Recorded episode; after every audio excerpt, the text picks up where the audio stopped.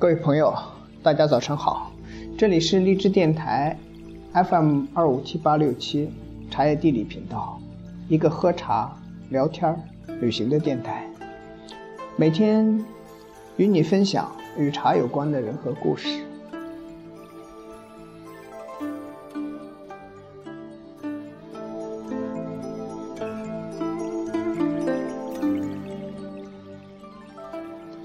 今天跟大家分享的文章是：做一片无法被击沉的静叶。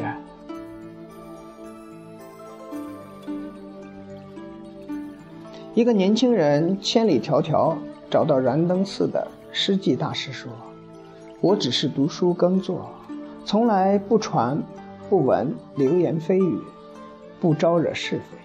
但不知为什么，总是有人恶言诽谤我，用蜚语诋毁我。”如今我实在有些经受不住了，想遁入空门，削发为僧，以避红尘，请大师您千万收留我。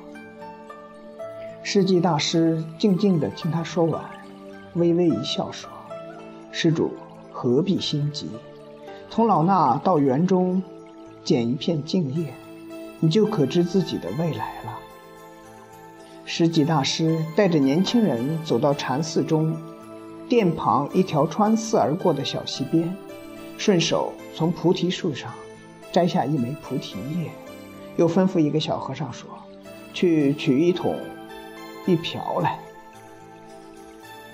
小和尚很快就提来了一个木桶和一个葫芦瓢，交给施记大师。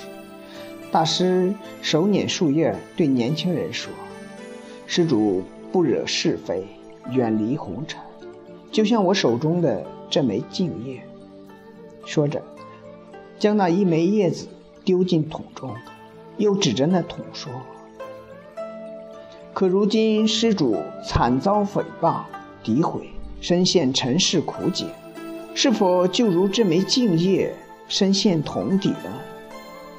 年轻人叹口气，点点头说：“我就是这桶底的这枚树叶呀。”世纪大师将水桶放到溪边的一块岩石上，弯腰从溪里舀起一瓢水，说：“这是对施主的一句诽谤，企图是打沉你。”说着，就哗的一声将那瓢水兜头浇到了桶中的树叶上，树叶在桶中激烈荡了又荡，然后便飘在了水面上。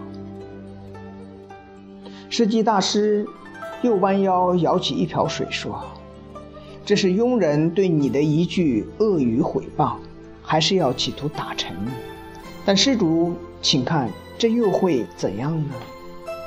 说着，又倒下一瓢水，兜头浇到桶中的树叶上，但树叶晃了晃，还是飘在了桶中的水面上。年轻人看了看桶里的水，又看了看。水面上漂浮着那枚树叶，说：“叶秋，叶秋毫无损，只是桶里的水深了，而树叶随水位离桶口越来越近了。”世纪大师听了，微笑着点点头，又舀起一瓢瓢的水浇到树叶上，说：“流言是无法击沉一枚净叶的，净叶抖掉了浇在他身上的。”一句句蜚语，一句句诽谤，不仅不会沉入水底，反而会随着诽谤和蜚语的增多而使自己渐渐飘升，一步一步远离渊底了。世纪大师边说边往桶中倒水，桶里的水不知不觉就满了，那枚菩提树叶也终于浮到了桶面上。翠绿的叶子像一叶小舟，在水面上轻轻地荡漾着，晃动着。世纪大师望着树叶感叹说：“再有一些蜚语和诽谤，就更妙了。”年轻人听了，不解地望着世纪大师说：“大师为何如此说呢？”世纪大师笑了笑，又舀起两条两瓢水，浇到桶中的树叶上，桶水四溢。把那片叶子也溢了出来，飘到桶下的溪流里。树叶就随着溪水悠悠地飘走了。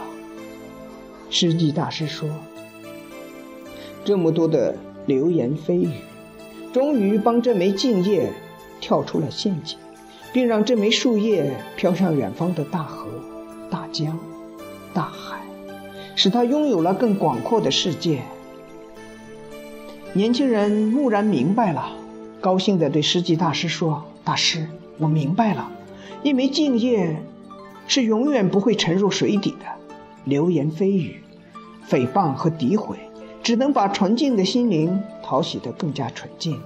世纪大师欣慰地笑了。净叶不沉，又有什么能把纯净的心灵击沉呢？即使把它埋入污泥深扰的塘底，它也会绽放出更美、更洁净的莲花。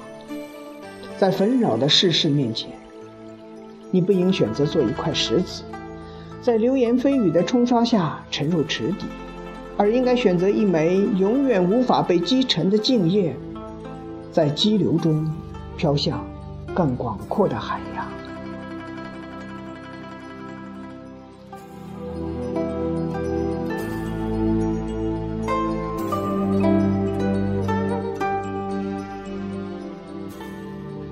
这里是荔枝电台 FM 二五七八六七茶叶地理频道，一个喝茶、聊天、旅行的电台。每天为你精彩分享与茶有关的人和故事。如果你喜欢茶叶地理，请点击右上角的三个点，发送给你的 QQ 好友或分享到你的微信朋友圈。如果你希望每天收听到茶叶地理的精彩分享，请在手机软件市场。